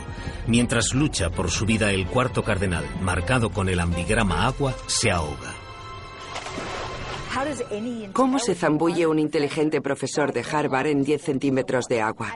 Y es una plaza que siempre está llena de gente, así que no sé cómo de repente intentas ahogar a alguien en 10 centímetros de agua. Todos sabemos que uno puede ahogarse en 10 centímetros de agua, pero ¿cómo consigue Robert Landon zambullirse en esos 10 centímetros y luchar contra Assassin? Es algo que me supera, porque es una cosa extraordinaria. En Ángeles y Demonios, cada monumento de Bernini en el camino de la iluminación también está indicado por un obelisco egipcio. Dan Brown describe este elemento como una prueba de que Bernini tenía alguna relación con lo oculto, otro aspecto de la sociedad secreta de los Illuminati. La pirámide es un símbolo que gana importancia en Roma durante el imperio, porque César conquista Egipto. Cuando César conquista Egipto, todos esos símbolos egipcios se convierten en parte del lenguaje imperial de Roma. Bernini no va a Egipto y ve esos obeliscos que Dan Brown dice que son tan importantes en el camino de los Illuminati. Esos los trajo César. A Bernini y a otros arquitectos y diseñadores se les pidió que pusieran obeliscos ante las iglesias para que los peregrinos que llegaban a Roma pudieran encontrar las importantes iglesias a las que debían ir. Era como un mapa con un usted está aquí. No era que intentaran establecer una vieja comunicación con los espíritus egipcios. Los ángeles han estado presentes en cada pista de Bernini. En la fuente es una paloma, el símbolo pagano del ángel de la paz, encima del obelisco que apunta al castillo de Sant'Angelo como emplazamiento del siguiente asesinato. El castillo de Sant'Angelo empezó siendo un importante punto para las defensas romanas en el siglo V y poco a poco se convirtió en una enorme fortaleza papal. Es tristemente célebre por el Pasato, un pasadizo secreto que une el Palacio del Vaticano con el castillo para ser usado por los papas si el Vaticano es atacado. Según Dan Brown, el Pasato se convertía en el túnel que usaban los papas para visitar a sus amantes o supervisar las torturas a sus víctimas. El castillo de Sant'Angelo es un edificio fortificado con un impresionante pasado, pero no hay ninguna razón para creer que los papas escondieran a sus amantes allí. Vivían con ellos en el Vaticano, en las dependencias papales. En el castillo de Sant'Angelo, Landon y el Assassin tienen su enfrentamiento final. El Camarlengo ha anunciado a todo el mundo que los Illuminati han ganado la batalla. La ciencia ha triunfado sobre la religión. En su discurso, el camarlengo dice en cierto momento que le muestren una prueba de que hay un Dios. Y entonces le dice a la ciencia que tras mirar el cielo a través del telescopio, le diga que no hay un Dios. Creo que es una declaración extremadamente profunda.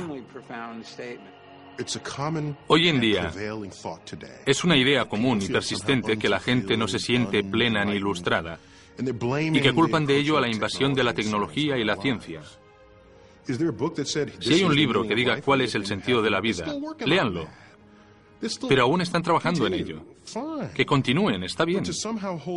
Pero acusar a la ciencia de no encontrar el sentido de la vida durante un periodo de tiempo mucho más corto del que la Iglesia lleva buscándolo sería un poco injusto. Si dicen que lo hizo Dios, es como parar todas las líneas de investigación en el mundo natural. En Ángeles y Demonios, Dan Brown nos lleva en una carrera contra el tiempo por Roma, la ciudad soñada de cualquier conspirador. El lector se zambulle en un extraño mundo donde nada es lo que parece. Un famoso científico se convierte en un traidor. Un artista adorado por el Vaticano planea su desaparición. Un papa es asesinado. Una sustancia que creó el mundo amenaza con destruirlo. Y un joven se sirve de la maldad para que el mundo se acerque a Dios. En la novela de Dan Brown, lo increíble se vuelve creíble. Ángeles y Demonios puede leerse como una novela de misterio y asesinato, como una historia de aventuras, como una historia de intriga o como un libro que abre la puerta a una conversación sobre el gran debate entre la ciencia y la religión. Y ese es el nivel en el que me gusta entrar en la conversación. Se me ha acercado más gente a preguntarme sobre sus novelas que sobre cualquier otra obra de ficción que yo recuerde en décadas. Intento no ser demasiado crítico con las obras que hablan de ciencia ya que se trata de ficción. Hay que darles espacio, aire. Y mucha de la que él usa está bien. La parte que no está bien no me preocupa mucho. Es ficción. Disfrútenlo. Sea real o imaginaria, la conspiración de los Illuminati en ángeles y demonios es una estratagema fascinante que nos reta a reconsiderar creencias que damos por sentadas. La conspiración de los Illuminati retratada en ángeles y demonios es solo el principio de otra historia igual de fascinante. Los Illuminati se infiltrarían en las filas de los francmasones para llegar a Estados Unidos con el nacimiento de la democracia.